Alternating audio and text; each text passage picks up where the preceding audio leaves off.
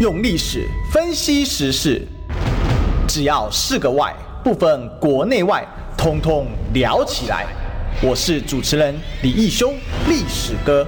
周一至周五早上十一点至十二点，请收听《历史一奇秀》。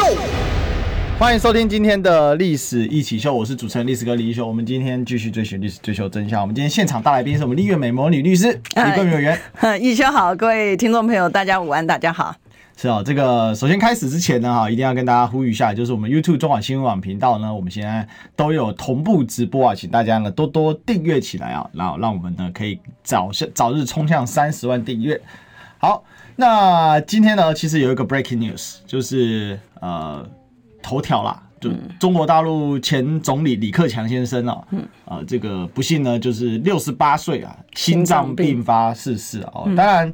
现在有不少的一些猜测，然后又很简单，因 为最近对岸的高官落马的状况啊，确实是两个已经两位了嘛，一个是前外交部长秦刚嘛，哈，那另外是前国防部长啊李尚福啊，嗯，而且像李尚福被拔官是全拔啊，就是包括他所有的这个官方职位，但是还不到双开的程度啊，这也要解释一下，双双开就是说这个开除这个党籍啊，哦，然后还有开除政籍啊，哦，那好像。也还没，目前是还没看到，但是至少是拔关的了。哦，那后续怎么样不知道啊？那如果不是双开的话，应该不是重大，就是说不是到严重到要进入那种公开审判的视野，但是看起来是犯了蛮严重的行政错误啊。所以，呃，这个因为我们台湾很多人对于对岸的政治啊，都是看媒体嘛。嗯。那其实很多媒体也都是瞎猜啦，事实上啥消息都没有。到底李尚福为什么被拔？秦刚为什么被拔啊？就是基本上大部分都是。呃，半民间的消息哦，然后加上什么管道人士、消息人士啊，等等等等，那很难做实际的猜测了。好像秦刚就说他因为有小三嘛，然后呃，李尚福是说火箭军有贪腐嘛，那那个但是都是从他的出身啊，好，从他的一些作为去猜猜测，但详情是什么？说真的啊，中国官方这几年看起来好像也不太愿意公布了哈。嗯，那我觉得这个其实很中国，为什么家丑不外扬？嗯，我惩罚了，但是那就。反正他就是暂时不会出来这样子。不，这种做法其实历来有之的啊。就是中国高官如果发生了什么样的一个错误的时候，常会被人家呃，就基本上就消失在公众视野上啊。但还能出现在公众视野那？那一般呢，呃，那退休但还能出现在公众视野，那一般的就是没犯什么错。嗯，比如说像之前被人家一直讲说这个胡锦涛被架走啊等等。那官方的说法是他有点失智症的这种，的这这种状况啊。嗯嗯。那。就身体不好了，嗯，所以，但他还是有出现在公众视野，所以这有一个落差哈，大家可以观察一下。嗯、那我们前前委员，我们分享一下你怎么观察李克强这个人。呃，基本上面来讲，他的那个从国际间来讲，其实他的评价还算不错了啊。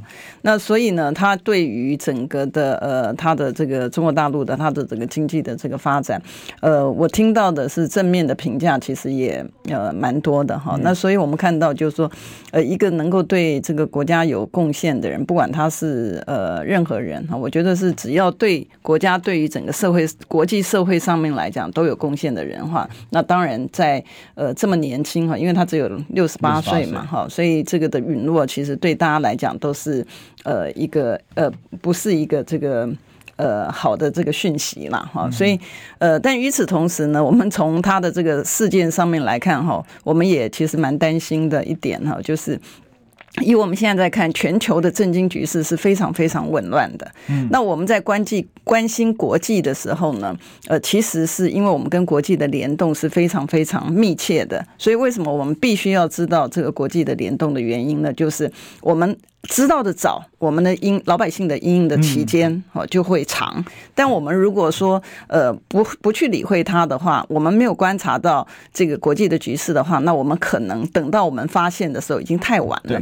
就算就像生病一样啊，你及早发现你有什么病症的话，那你会知道就是说，哎，你有一个治疗的期间，你才来得及。但如果你太慢的话呢，那你当然就来不及诊治了。那我们从这个呃事件上面来讲，当然我们知道。在呃最近对我们影响其实最深刻影响的呢，其实不仅仅是 ECFA 不仅仅是 RCEP，这些都影响到我们的经济。嗯，然后还有很多呢，其实我们看到这个中美之战到最近呢，其实已经发展到这个资本战是的这个地步。那我记得呢，这个呃，其实美方呢原来是估计啊，美方原来是估计就是说，呃，通常来讲，对于这个中国大陆来讲，它是两两个可以压的，一个是它的经济发展，嗯，那另外一个是它的这个国家安全，哈，national security。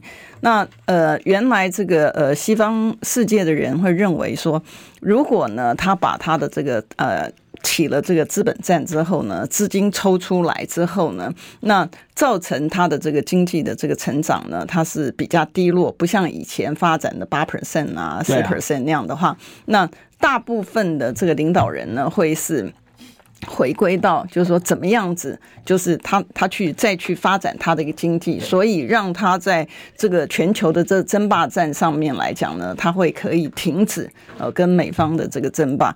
可是他们也很意外的发现，就是说，哎，即便在这样的一个情况之下。那个呃，他们显然他们还是选择了这个呃，不是不是经济的这一块，他反而选择的是这个他们叫 national security 哈的这一块，所以你会看到这个呃，整个的因为选择性的关系，你会看到对岸呢，他从他的着住的角度呢，他从原来的经济发展的时候有很多房地产的嗯。投资的部分，然后有很多的，比如说像马云的，呃，我我们讲说像这个支付宝啊、淘宝啊，然后像对，或者是这这些的东西呢，你会发现他的他对他的这个限制就会多一点。你从他的这些的活动上面，我们去观察他的时候，其实是我们很在乎的是他台湾因为这样子所受到的影响。有啊，台积电就中枪了。你看这个 chips chip four 那个晶片。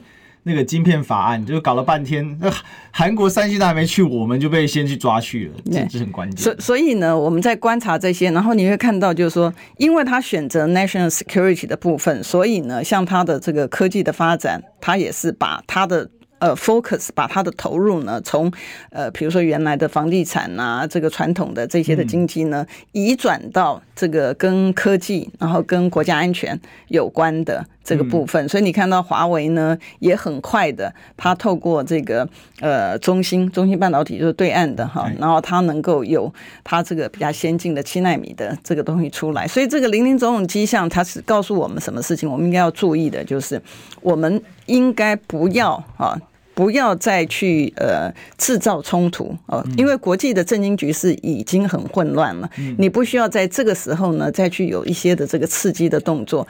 你没有刺激的动作，不表示说你害怕或什么，不是。我们应该让。在现在台湾处于这么混乱的这个国际的政经局势之下，先要让自己稳下来，不要一天到晚脑筋想的全部都是选举啊，全部都是。你看最近不是那个王美花不是在立法院里面讲说这个台积电的那个扩厂，对。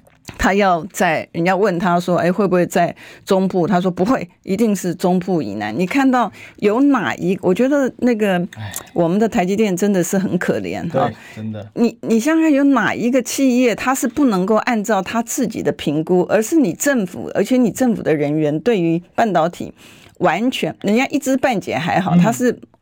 完全是无知的情况之下，他就决定，他就决定说：“哎，你要到哪里投资？”原来龙潭的部分不也是这样子吗？他为了要哄台，这个呃，原来是林志坚嘛，那后，后来是郑玉鹏嘛，为了要哄台选情的时候呢，然后他就讲说要到龙潭去扩厂啊，要扩厂，并不是龙潭没有台积电，龙潭是已经有台积电的厂，他要二期，他要对他要扩厂，那扩厂那个时候大家就觉得说。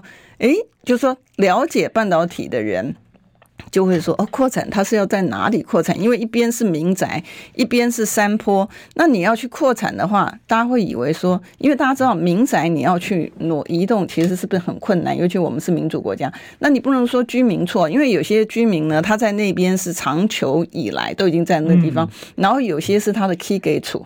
你知道，你知道这个我们很注重这个传统的，所以原来大家以为他扩厂的时候，觉得说哦，民进党这次是真的是要去愚公移山吗？是要把另外一边的山坡地给他移掉，然后做科学园区吗？后来发现哦，搞了半天不是不是，他还是一样呃旧习不改，他。根本不在乎有没有科学园区的扩厂，他在乎的呢是他的选举。然后他发现就是说。这个呃，不但这个呃林志坚没了，然后郑运鹏也没了之后，居然是来了是个张善政。他想这一下呢可以一箭双雕。一方面呢，他原来是拿这个东西去呃，希望大家透过这个东西，你们选了郑运鹏之后呢，然后这个桃园就可以开展。好，他现在发现呢没有了，然后正好一方面他觉得这个如释重担，因为他不用去移山了，对不对？然后二方面呢，他既然不移山的话，那可能就是居民，所以居民呢就会当然就。会抗争嘛？对。然后居民抗争之后呢，然后台积电当然，其实这个根本不用事实发生，你用想的也都会知道。居民抗争完之后，台积电因为台积电不是只有在台湾挂牌啊，它还在美国帮挂牌啊。像这种抗争的事情，它是必须要解释的，你知道？所以大家可以预想到的就是台积电，它当然没有办法哦去扛这个政府闯出来的祸。嗯。所以呢，现在大家就突然跟台积电又招手，来我这吧，来我这吧。那但问题是说，大家知道高科技的产业啊，它是有技术，它是有群聚的。对，台积电的 R N D 是在哪里？它其实台积电的都在新竹啊，都在新竹科学园区嘛，嗯、所以它一定是就不管是你要讲龙潭也好，龙潭当然最好，因为它有石门水库嘛，对不对？然后呢，你再看到就是说最再不济的话，你讲说竹呃这个呃这个苗栗。嗯，好，然后再不济的话，就是这个台中，你知道？可是你看王美花的说法是说，中科它已经有了，哎，他讲的很奇怪，原来龙潭他不是也是有了吗？对不对？所以他现在讲说，然后那个当然我们就看到那个配合演出的这个绿委眼睛大大的，但问题是说，哎，奇怪，民进党每一次配合演出，上次台南、高雄也好。目的不是在台积电，不是在企业的发展，目的是炒房地产。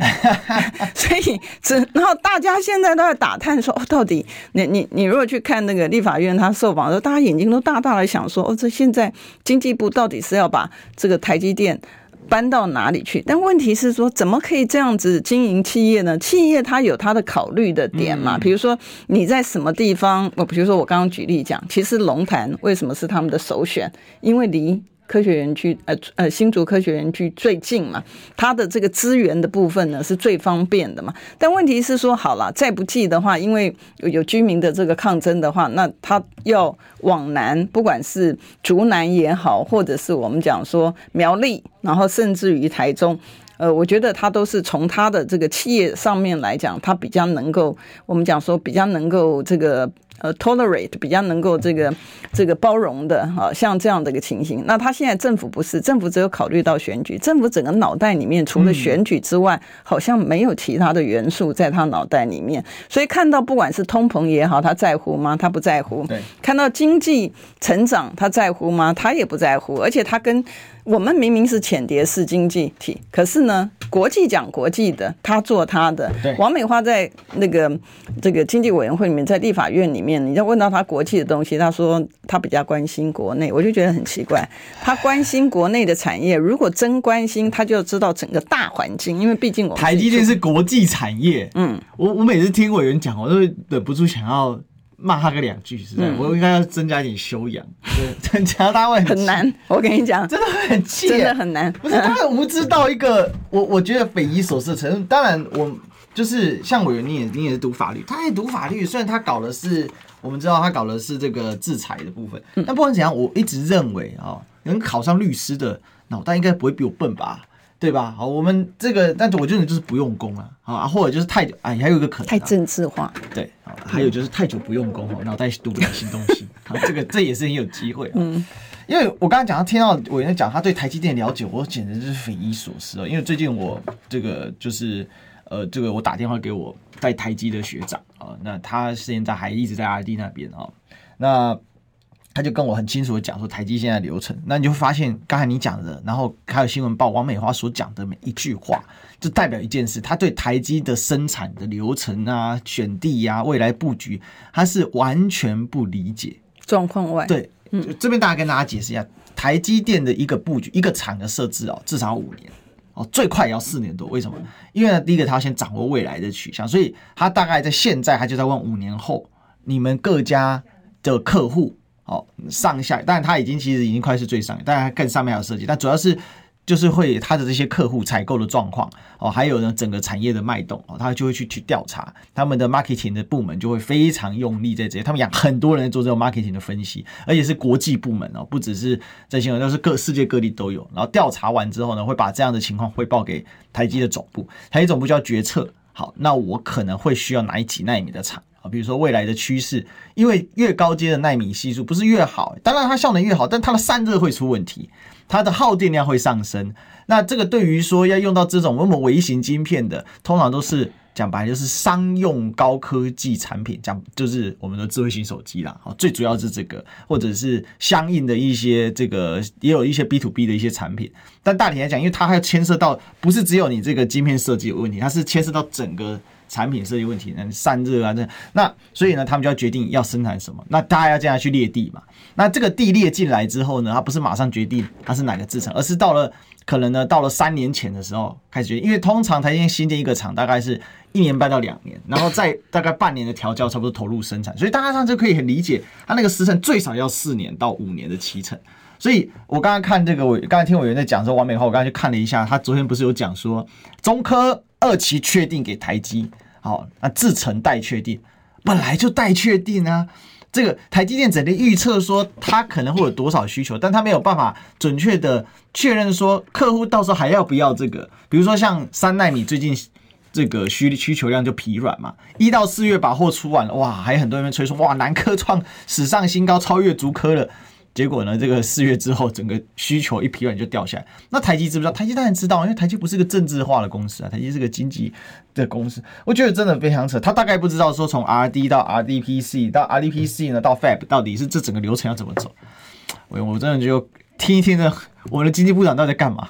呃，对，显然哈，你他要么就是不熟，然后要么就是不在乎，因为他完全不在乎国人的生死嘛，嗯、对、哦，所以他才会有出现这样的状态。那我在提到的就是说，如果他脑筋里面全部都是一个选举的因子，在他脑筋里面，他自然就会把他其他的正常的逻辑思考的这个部位呢，他就把他整个遮蔽。那这个就是我们的悲哀了。嗯、但是整个这个行政体制之下呢，其实也不只是王美花嘛。你你我们通常在礼拜五。的时候会跟呃观众朋友汇报，就是说这一周呢，立法院发生什么样的事情嘛？哈，那在这个呃，大家观众朋友如果看 TikTok 的话，大家也可以看到那个那个翁从军啊，翁从军昨天我在咨询经济委员会，我在咨询农业部次长的时候呢，翁从军他是招委，他现在是经济委员会的招委，他也发飙了，因为呢，我跟大家报告就是说，现在民进党惯用的手法呢，就是委员在咨询的时候，你你问问题的时候，同时呢，他也在。要么就发问，要么就在辱骂啊！所以他为什么要做这样的手法呢？是目的是在遮蔽，就是说，因为他的声音大，然后如果他声音比你的声音大的时候，他就会遮盖住你问的问题，观众朋友听不到。那到底呢？委员在问什么样问题？为什么他要这样操作呢？第一个，因为他答不出来你的问题。原来呢，如果你问 A 答 B 的时候呢，那观众朋友也很清楚的听到说，哎，你这个回答的问题内容不对啊，对不对？可是呢，他现在一旦去干扰你的问题之后，他在答 B 的时候，就好像他振振有词。也是简单来讲，我们换个话讲呢，就是说他不会答，所以呢，他要回答他能够答的这个答案。那他回答他能够答案怎么办呢？他就要换题目啊。那换题目就不能让观众朋友听得到。你真正委员在问的题目，那昨天是发生什么样的事情呢？是因为呢，我在问了之后呢，然后我问我问这个呃农业部说。那、啊、你现在公报的公告的进口单怎么会只有三个合约啊？嗯，然后他就是说签的只有三个合约啊。那我们今进口商不只是三个合约，对啊，不是我们号称八大进口商。对，然后问他那其他的呢？他说其他的没有签约，然后 其其他没有签约，现在可以下单了。哎，对，你知道离谱到这样的离谱到这样的程度，他说其他东西没有签约，然后我说没有签约，那你怎么确定？你你是买几颗蛋？你怎么知道一颗蛋是多少钱？你跟他交易的是多少钱？你怎么知道？那你 total 要给他多少钱？对不对？然后他就这个呃，他就讲说，进口蛋呢，它是在这个市场上面来讲并没有限制的，你知道？那我的意思就是说，那你你没有限制的东西，你就可以不用签合约，也不用去谈你的交易的条件吗？好，那这个也不打紧，反正你知道他回答不出来嘛。是，所以我就问他，就说我说，哎，那请问一下，那这些的损失，因为我们知道五千多颗要销，五千多万颗要销毁嘛，嗯、那我就说，那这些的销毁的蛋，那将来这些的费用，然后产生的成本损失是谁要负担呢？是，然后他也不吭声，然后他就讲别，然后我就讲说，到底是续产会要就装傻嘛？畜产会要负担，还是农业部要负担？然后还是农业金库？农业金库不是提供了无担保的这个贷款吗？你知道，他就不吭声，你知道不吭声之后呢，他就他他最好笑的是说，那个翁从军呢就讲说。我要问你的问题，就直接回答嘛，到底是哪一个要负责嘛？对啊。然后后来他三个他都不肯讲嘛，我说那还是陈吉仲吗？你知道，因 为他政策错误嘛，你知道，所以我就说你总要有一个人负责。你现在问他说。马英九对不对？不是马英九对不对？所以我就讲说，你总要有个人负责啊，你不能做错的事情都是全民去摊我们的辛苦那。所以昨天翁从军生气是生气在这里，但是我昨天其实平常讲那个重点是另外一个，重点是什么呢？重点是我问他说，好了，他因为他最后面被逼出来讲说是续产会要负责嘛，那我说续产会用什么钱？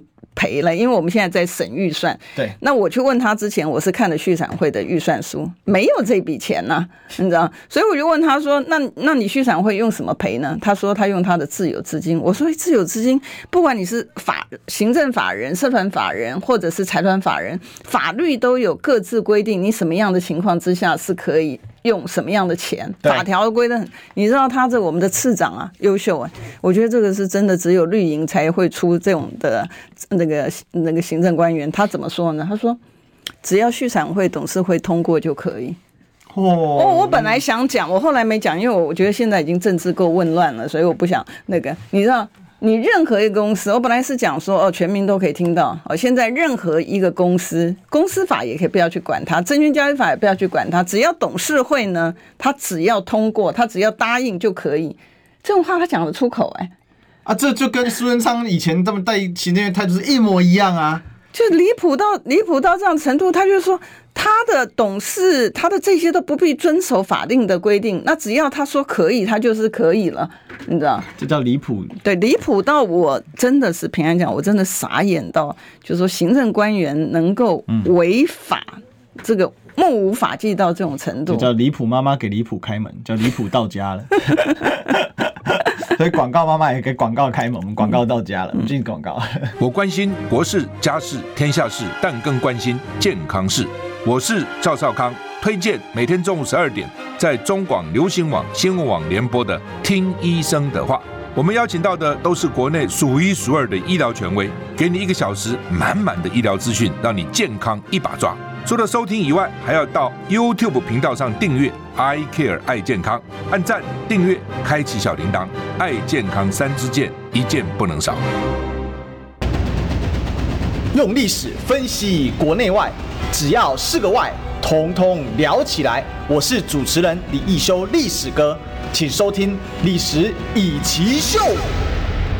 欢迎回来，这里是《历史一奇秀》的现场，我是主持人历史的李修。我们继续追寻历史，最有真相。我们今天呢是我们的立院大来宾，没有哈，立院美魔女，我们欢迎。这个李冠明委员，一休好，各位听众朋友，大家午安，大家好。好，这个今天我们在 YouTube 呢放了一本书啊，哈，这冠明委员最近出了新书啊，我们刚刚为什么讲立院呢？哈，因为呢立院大小事啊，最近。啊，这个委员呢，把他近年来啊，这个问政的一年呢，这一年，这一年，近一年问问政的，因为如果是这三年来，哇，那罄竹难书，那太厚了。你可以出三集啊，大家可能带不了，所以我就把那个最近最近这一年的啦，啊，最近这一年，我觉得我可以跟委员要个几本来去送送给我们的观众朋友。没问题，没问题。呃，我这个可能就是说，大家最主要，我刚刚提到就是说，这几年民党执政真的是他的这个。这个问题啊，弊案啊连连啊，哈，那为什么为什么后来是忍无可忍，要这个提醒大家的原因呢，就是说我们看到哈我们的政策的迷航。我常常讲说，我是一个幸运儿，是因为我生长的时代有李国鼎先生他们一个好的一个政策，所以我有白手起家的机会。那一直以来呢，其实我一直希望说，我们的下一代，因为他应该是绵远悠长的，哈，就我们下一代也始终会有一个产业是让他们可以白手起家的。民进党已经成功达成，蔡英文每执政一年，我们的新生就少一万。哎，的这个超级成就，这个放眼全世界，所谓 OECD 先进经济体里面，你没有办法找到一个一个这一个国家哦，任何一个这个这这个所谓的这个成熟的经济体发生这种恐怖的自我灭绝的这种状况。这个最近有一些专家在讨这个理论，就是说下一代。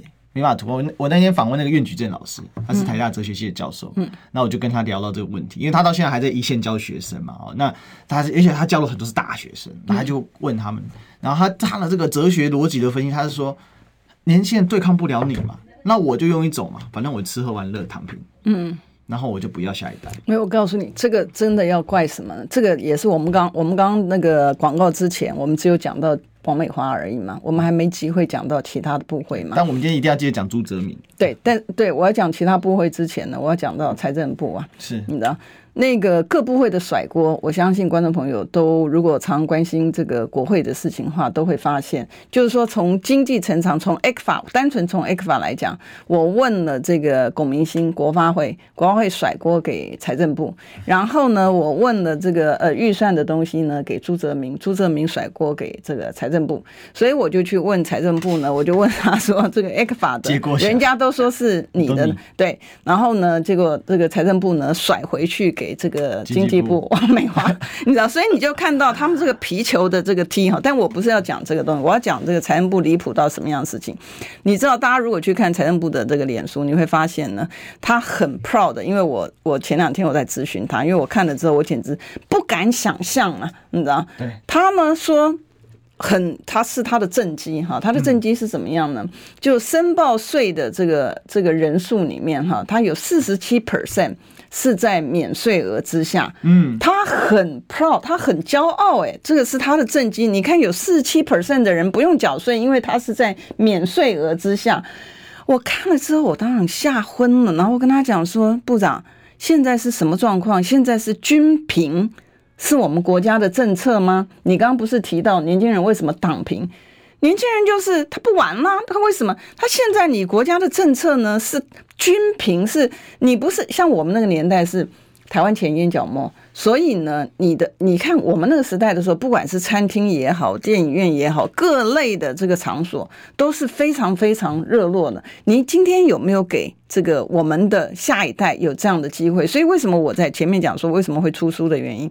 我们的政策迷航七年多啊，在这七年多以来，国家有没有什么政策？没有，他的每一个政策都是为了他的这个选举。你看，你看到就是能源政策，对不对？然后你记不记得原来我们在讲说，应该是他不是这个呃囤房税的部分，打死就是不实施，然后等到。这个赖清德要竞选的时候，峰回路转，马上就可以这个实施了。然后居然现在的财政部，我们讲说他超征啊，然后他现在呢，居然是拿来说，哎，均品，四十七 percent，大家可以想象到，四十七 percent 的人是在免税额之下，这个是多恐怖的事情。就是你没有让年轻人有希望，然后呢，再加上年轻人不仅仅是低薪，我们不是讲说低薪的问题你怎么解决吗？哎，你绿营的委员，我真的觉得是真的是天才。还有我们的绿营官员，几个绿营委员在咨询的时候呢，就说：“哎，你怎么没有去跟这个呃，跟金管会员就你怎么没有去跟这个企业家呢喝喝咖啡啊？加薪要叫他们要加薪啊？就是说所有的事情呢。”是要民间来做，加薪呢也是民间的事情。然后你政府脑筋里面只有想，那我我我再回到年轻朋友，第一个是低薪，对对不对？那个只有李俊毅啊，那个劳动部次长说要叫人家买不起房子到嘉义买房子。那你有没有考虑到？你看你的脑筋里面只有选举，所以就算台积电拿台积电，你没有考虑到它怎么样子可以增加它的国际的竞争力，怎么样子它可以多聘用员工，你都没有想到这些。然后你脑筋想的是说，嗯，我要把它到哪一个城市那个地方去了之后呢，然后带动那个地方的房地产。今天就是你的政策错误，才导致今天低薪。高房价，然后让年轻人看不到希望，年轻人看不到希望之后，他不敢生呢，所以才会有你刚刚前面提到的这个少子化的问题。所以我才讲说，政策迷航了七年，缺水的问题你有没有解决？没有解决啊，就是看天，就是说哎呀，期待台风来啊，然后你所有的东西都是看天阴应，然后讲到这个国安问题啊，上次不是才这个陈明通的这个出国的东西，嗯、对不对？所有东西人家都。呃，一清二楚。然后昨天呢，我们在司法法制委员会咨询的时候呢，我就看大家都在咨询这个法务部嘛，就国防呃国安局的副局长他在旁边偷笑，我也不知道他有什么好笑的偷笑。所以后来还喝咖啡皮啊？对，但是我后来快结束的时候，我问他说：“我说，哎，我说这个赵天林的这个案子，这个十年你都没有国安局都不知道吗？还是你选择性办案？”不然你怎么会十年呢？不是说一年。他说我们现在处理所有的事情都是老百姓要帮他办案，老百姓要把事情发现了之后，帮他把蛛丝马迹找出来，然后再给他，让他可以去捞这个这个这个工。所以这我们看到的是整个的社会的腐败呢，就是到今天这样的状态，无以为治，所以才回到就是我们讲说老百姓感受的。呃，很深刻啊，比如说蛋，现在大家不太敢买蛋的原因呢？嗯、前一阵子呢，不敢买蛋是搞不清楚买到的蛋会不会是这个疫区的蛋啊？对因为它有实质转型嘛，把进口蛋转成这个呃国产蛋，然后来猪到今天为止没有这个呃解释说它的去向到哪里，然后应该是昨天还是前天的时候，卫环委员会呢，呃。这个在野的委员呢，就提了一个哈，就是说对于你的来租的这个去向呢，你应该要这个要报告嘛，哈，要讲清楚。那也也被否决掉，所以大家可以看到呢，林林总总的这个问题呢，就是。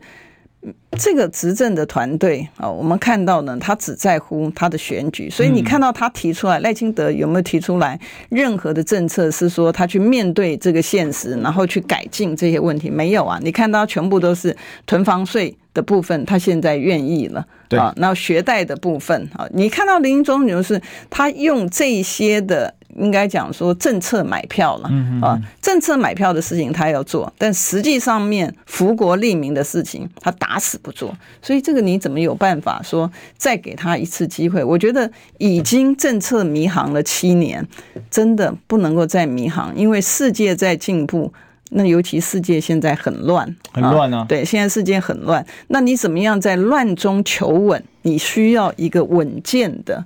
政府，那这个呢，其实也是一个为什么我会呃出书的。这只有一一年不到一年的这个这个时间的这个内容啊。那你如果说把这个三年以来的内容全部出来，我助理就讲说不要了，委员那个人家带不动，那个书太厚了，你知道？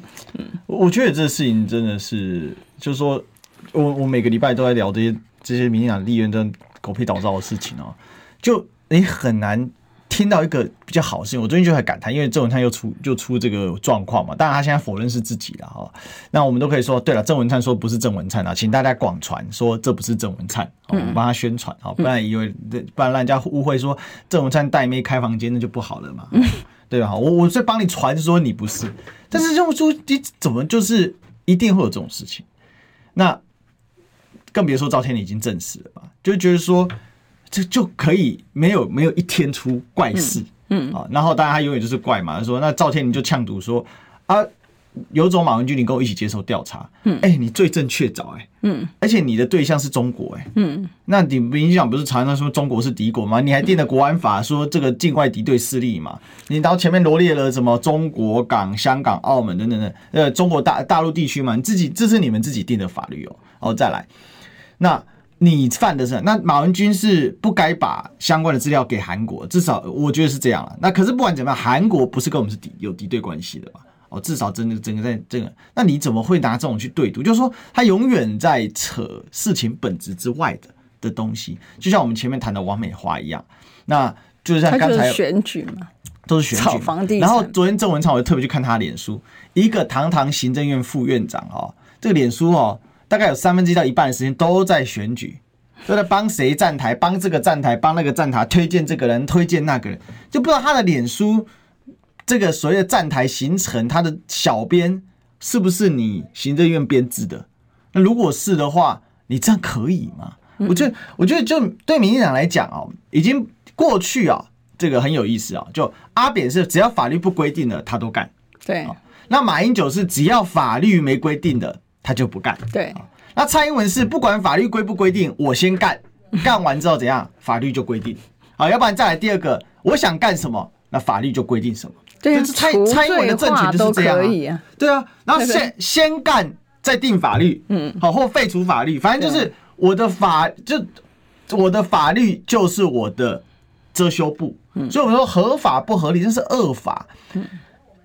德国纳粹在屠杀犹太人的时候，他是用法律来屠杀，他是订立法律来做这些事情的。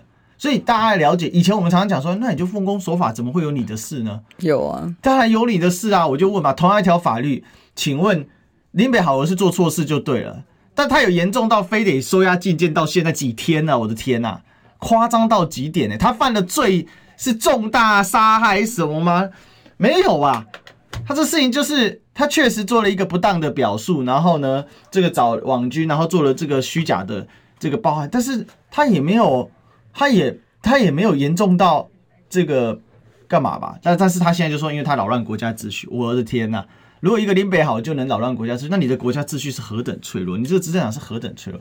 但我们的广告是很坚强的，我们进广告。想健康怎么这么难？想要健康一点都不难哦！现在就打开 YouTube，搜寻“爱健康”，看到红色的“爱健康”就是我们的频道哦。马上按下订阅，并且打开小铃铛，就能医疗保健资讯一把抓。想要健康生活，真的一点都不难，还等什么呢？爱健康的你，现在就打开 YouTube 订阅“爱健康”，用历史分析国内外，只要是个“外”，统统聊起来。我是主持人李易修，历史哥，请收听《历史以奇秀》。欢迎回来，这里是《历史一起秀》的现场啊！我们继续追寻历史，最有真相。我们今天现场大来宾是我们丽媛美魔女律师李桂博委员。大家好，是这个，我们当然最后一 part 还是要来讲一下我们这这个今天的主标了哈，分配失控啊！那在贫富差距创十年来新高啊！直白讲啊，就是蔡英文上台之后呢，这个贫富差距就不断恶化。对，但是蔡英文要告诉我们说啊，蔡英文政府啊，不管苏贞昌啊、陈建仁啊、郑文灿啊、赖清德啊，哈，全部都是一挂的哈。然后有些人说，哎呀，我们不要下架民进党啦，哈，我们应该哈，呃，这个这个针对新潮流。我告诉你，不用针对谁，都会一样。民进党现在就是一挂的，不会因为赖清德选上，然后就是新潮流吃香，没有这种事情啊。你们这这就是对民进党不够了解才会去这样。民进党的派系是很严重，没有错。但是派系会为了共同利益而彼此来努力，然后在得到目标之前呢，当然他们会几次削弱哈，比如说像赵天林事件，有可能就是有派系斗争的一些内内涵在里面啊。那不管怎样呢，哈，就这个治理的能力真的非常差，而且一直说谎啊，真的非常可恶的地方。这是最可恶的。那我们讲这个朱泽敏哦，最近呢，他就在承认说，这个贫富差距创新高啊。那主计长朱泽民说，所得分配不均啊。哦，你终于承认了哈！我们已经不知道在节目上讲你几次了，多久了？真的，真的，真的，几年了？我讲 N 年了哈。那主计处的网站呢？哈，就是说啊，前二十八跟后二十八的可差配所得，呃，这家庭啊，可差配所得的倍数差距拉大啊，而且呢，贫者越穷，财政过度集中，所以这个是什么？这个是主计处讲出来的，我没有想到朱泽民现在开始讲真心话了，是怎么回事呢？那受雇人员占 GDP 的创这 GDP G GDP 率了啊，就大家知道受雇人员的薪资哦，在整个 GDP 里面的比例啊，创下新低，贫富差距创下十年新高。那主技术意思是说，政府应该提升企业加薪月改善所得分配，因应对策。可恶的地方就在这里了。前面讲才多该那个鹅乐鸟，后面又在胡说八道。我们的所谓的社会财富的分配有几个？好，一个当然就是所谓的企业责任。但我告诉大家，在所有的政治学的理论里面，企业责任是最后面的一环。为什么？因为企业就是资本怪兽，你可以透过法律来限制它。其实最重要的是什么？最重要的就是所谓的税收，还有社会福利，这是分配的最主要指标。然后企所谓企业责任，那叫做只能用规劝的，那个没有什么强制效力，那是一个。就是代表一件事情，就是政府把它前面两个，就是随着税收跟社会福利完全当装死，完全看不到，我觉得很可恶。这就是那天呢、啊，那天我们在立法院的时候，因为我发言，我是我我 always 都是第六个了哈，因为因为等签签到的关系哈，我六点多到，我签还是第六个，所以呢，那天为什么像这个呃这个前二十哈收这个收入前二十跟后二十的这个比例，六点一五倍。对，当天我是放在投影片上面给他看。其实很多的媒体朋友呢，大家也有都看到那个 PowerPoint 哈，白纸黑字啊，他是这样子。那我们提到的就是说他是打死不认，但是我要提到，因为主计总处呢，它有很多的资讯，不仅仅是当为成民间的这个企业参考之外，行政官员也是按照他的这些的数据去做他的这个因。但当你主机总处，所以我那天会讲讲，我才会讲说你。如果你用这个沉溺，他在沉溺的这数字游戏，我们不是以前讲过吗？光是第一季的这个经济成长，它就可以调三次，厉害，你知道？我说你沉溺于这个数字游戏呢，你是造成的一个后果呢，是你原来想把老百姓洗脑，结果搞了半天，你把你的行政官员的脑也一并洗了。然后等到问题发生之后呢，发现说，哎，没有办法收拾善后。嗯，那他为什么要承认前半段的原因呢？因为白纸黑字就显示在上面，而且是我那天讲的时候，我说这是你主机总处的数字哦，不是我的数字，我是根据你的数字来咨询你的哦。好，那你看到这个问题的时候，你看它的解法，它的解方是什么？嗯，他的解方呢，就是。叫企业界要去加薪，也所有的东西呢是都是民间在做，所以我我我我最近呢常跟我一些的这个企业界的朋友，我常常讲说，企业界的朋友其实原来一点都不关心政治，在过往呢，在国民党执政的时候，他们都不介入，原因是什么？他们觉得说应该各司。其责嘛，对不对？所以你政治的人物把政治的事情处理好。那当年因为有李国鼎先生，他们的确事情也是处理得很好。然后让企业家，让他的企业家，他可以着重在这个企业。所以我最近跟这个企业界朋友呢碰面的时候，他们很懊恼，你知道为什么？大家都知道现在很热门的是 ESG 嘛，啊，就是你刚刚讲的企业社会责任啊，然后环境啊，啊等等的东西。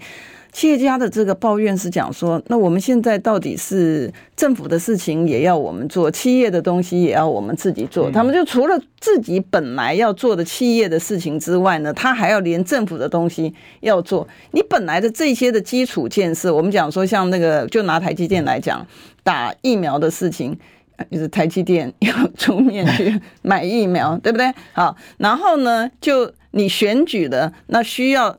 这个加持的时候，就拿台积电出来说要扩厂，台积电要在这边，嗯、所以你你应该要让这些人当选，对不对？然后现在连加薪的部分呢，哦，也是你这个这个台积电要负责，台积电高科技产业你要加薪啊，你知道？哎，奇怪了，那我们的这个如果说这些的理论啊，假设这些理论全部都是对的话，哈，那我们不需要政府啊。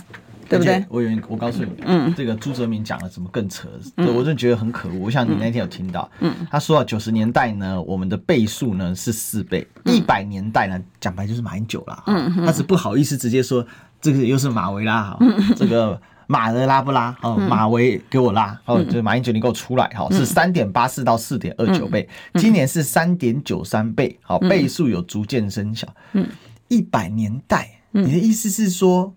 一百年代，但问题是一百年代一百零六年就换政府了耶。嗯，你的一百年代有一半的时间是蔡英文在执政哎，大哥，嗯，我觉得很夸张。然后再来，他讲什么？哦，政府的社福预算从四千六百亿增加到七千一百三十亿，代表他对这个政治学理论他是理解的。嗯，就这个所谓的所得分配三三三步走嘛，税收、社福，最后才是企业责任嘛。嗯。那他是知道了，所以他故意提这个。他说从四千六百亿增加到七千一百三十亿。那我就问，从马英九时代到现在，国家政府总预算增加几倍？嗯，增加多少？嗯，你怎么不讲？嗯，我觉得我我觉得今天朱泽民是比黄美黄美花更可恶的存在。黄美花是真不懂，嗯，我我现在真的觉得我只能这么认定，因为因为他真的是讲不出所以然。但朱泽民他脑袋很好，嗯，他都懂这些东西，但他就是可恶的地方，就是你还记得我们讨论过，他改数字啊，嗯，对啊，死真啊，到现在 IF 都做出来，你只有零点八趴的经济成长率，嗯，你硬要说我有一点六趴，人家在逼问你说啊，我们至少保一。嗯，所以你现在朱哲宇是比 IMF 还厉害，你应该去解释说为什么 IMF 做低了，现在不止我们是高的。不止 IMF 啊，星展银行也出来说只有零点五啊。我如果认为 IMF 是高估了嘞，今年搞不好是零呢。然后呢，我们在我们在问那个龚明星的时候，其实他原来我们本来我们在做 PPT 的时候就知道他会怎么样子胡说八道，所以呢，我们就把那个数据啊，我今天是没带来，我们就把数据呢直接贴在 PPT 上面，然后我就问他说，呃。主计总处说是一点六一哈，然后 IMF 是当场打脸他，说是零点八哈。我说那那个。龚明星怎么？你记不记得龚明星原来是讲说七月份呢是什么落底，然后八月份呢是怎么样子呢？嗯、我在那个，我现在已经忘掉那他每一个月的说辞不一样，所以我那时候问他说：“那你十月是要说什么东西？”然后十月还没到嘛，所以他还没有说。我们我们我们可以来等看他到时候十月底的时候，他有他的说辞有什么。但无论如何，我那时候在问他，他十一月还是跟您死争，然后到十二月，然后就说：“哦，所以你十二月经济成长率十趴是不是？很好很好，你平均就过了。”嗯，但是呢，我们看到那个实际上。面情形嘛，我们把数据给他，他就讲他，我才一问他这个问题，他讲说，哦，委员呐，这个 IMF 呢，通常来讲，它都是低估啦啊，所以我就给他看这个数字上面，我就说，哦，你，龚主委，你还真是能够张着眼睛说瞎话，我就是知道你会这样讲，所以我把你的数据给你看啊，IMF 有没有低估，就是说我我把它排出来，就是 IMF。预估的数字，然后呢，主计总处的数字跟最后面的实际的数字，让你去比对一下。即便这样的数字给他的时候，他就打死不认。但不过还好一点呢，他现在就是一直凹，一直凹，因为他凹到连呃绿委啊，民进党的委员也也觉得这个。他的这个数字有一点点问题嘛，哈，所以他才现在你发现就要讲说，这个应该可以保一了。你看我们说他可不可以保二？我们可是从年初，从去年底的时候哦，我们就你记得我们在节目上每一次我们就讲，可是他打死不认。对，然后一直到八月，而且我们问他是说，不是指责你不能保二，而是说，哎，啊你不能保二，你也拿点措施出来嘛。是，只是跟你讲，就是你做点是 do something。对，我们不是在唱衰，我们是讲说你要很务实的。面对现状，所以你赶快因应措施出来，但他就是打死不认，而且没这问题。嗯，他他更扯的是，他是他不 do something 就算了，嗯，他也不是 do nothing，嗯，他怎样？他是 do bad thing，对 他 mislead，那误导，他是继续做坏事，对对，对都不做事嘛，这人所以让人家气得起来。其实我觉得委员，我觉得你可以下一次可以这样干，嗯，你就是。一个数字，然后你都把头给盖住，那这个减这个，请问等于多少？嗯，这个减这个等于多少？嗯，然后就把那个牌子撕开，有没有？嗯，然后就说。那请问是增加还是减少？我们去问谁比较准？我们办办一个益智游戏。对对对对对，官员要先通过这个益智游戏，对不对？对不对？一点六趴减零点八趴啊，等于多少？嗯，那请问是？不过我们真的来看呢，哈，因为为什么呢？因为你看到那个时候本来讲说 Q two 就会落底，然后到 Q three 的时候还是一样没有，对不对？然后现在又期待是 Q four，你知道？但实际上面来讲，每一次官员的一个陈述啊，事实。都打脸，绿官们，这叫什么？这叫做阿 Q 精神。嗯，这个我没想到呢。这个鲁迅先生，这个这民国初年所写的东西啊，再次在台湾重现啊！哎，这是人生的悲哀。我们继续监督他们啊！我们今天谢谢委员，好，谢谢大家，也祝大家周末愉快。好，下周见了，拜拜，拜拜。